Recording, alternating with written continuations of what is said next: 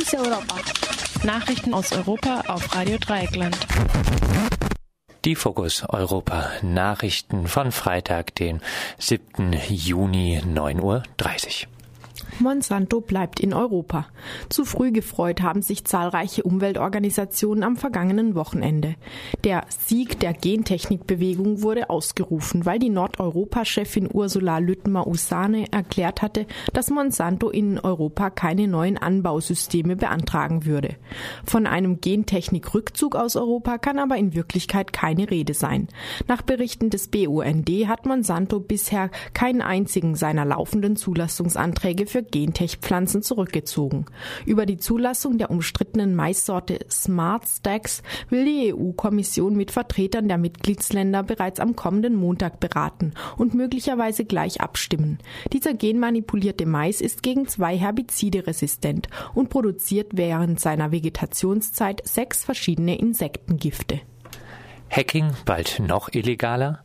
Der Innenausschuss des Europäischen Parlaments hat am gestrigen Donnerstag der Cyberkriminalität den Kampf angesagt.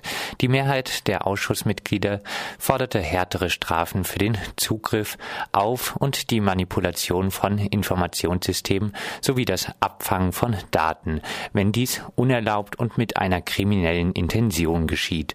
Die populäre Forderung nach höheren Strafen kann aber nicht über die Probleme dieser Richtlinie hinwegtäuschen, wie uns Jan-Philipp Albrecht, Mitglied im Innenausschuss, berichtet. Wie geht man damit um, dass es eben viele ähm, Zugriffe auf Informationssysteme gibt, die überhaupt kein Interesse daran haben, äh, jemanden zu schaden und wo auch überhaupt kein Schaden entsteht? Und äh, wie geht man auch damit um, äh, dass eben viele Informationssysteme eben schlechterdings überhaupt nicht klar abgegrenzt sind oder geschützt sind?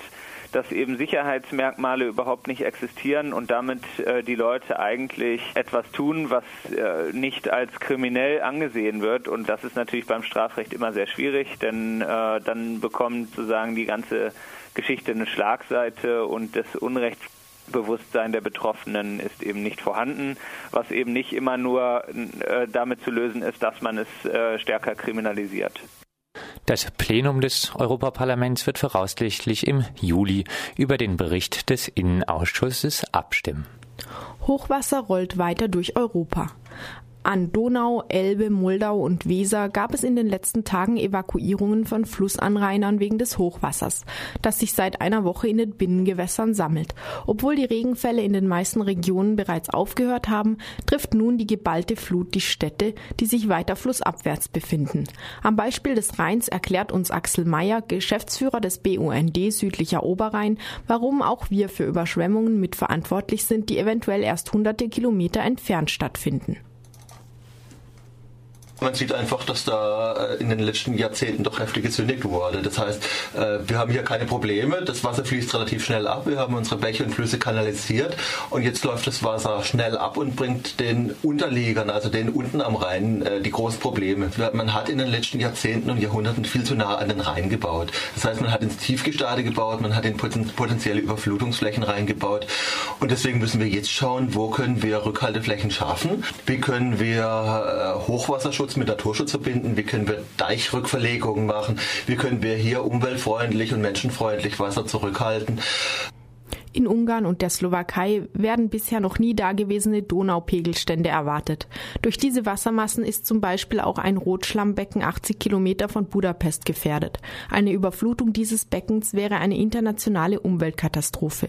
Laut Greenpeace wäre im Überschwemmungsfall, Zitat, die Trinkwasserversorgung von Halbungarn gefährdet ganz große Koalition für Machterhalt.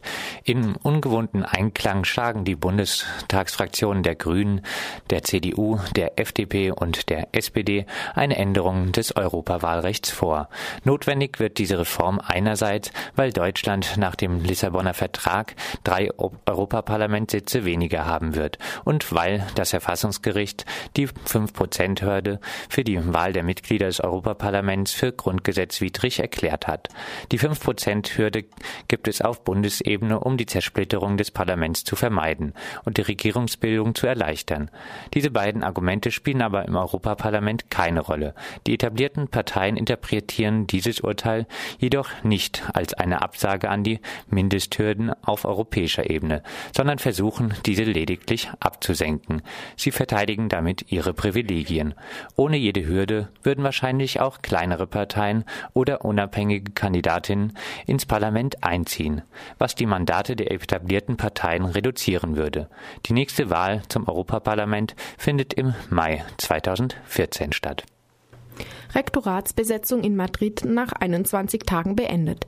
Wie Radio Dreieckland in den vergangenen Wochen mehrfach berichtete, hatten sich Studierende im Rektorat der Universität Complutense eingeschlossen, um gegen die drastische Erhöhung von Studiengebühren zu protestieren. Nach drei Wochen des Protests geben die Studierenden die Besetzung des Rektorats auf.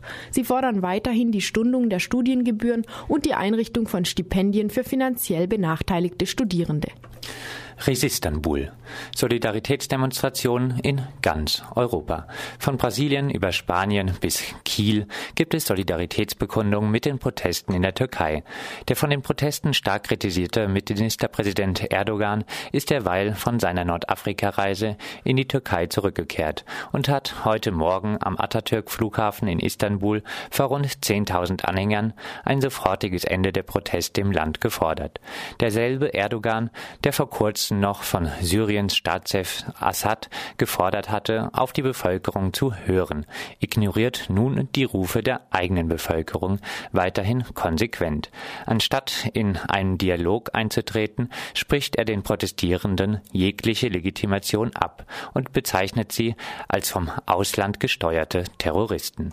Vielleicht gibt es nach dem nächtlichen Alkoholverkaufsverbot und den Protesten gegen eine Großbaustelle mitten in der Stadt bald eine weitere Parallele zu Baden-Württemberg, das Ende einer konservativen Regierung.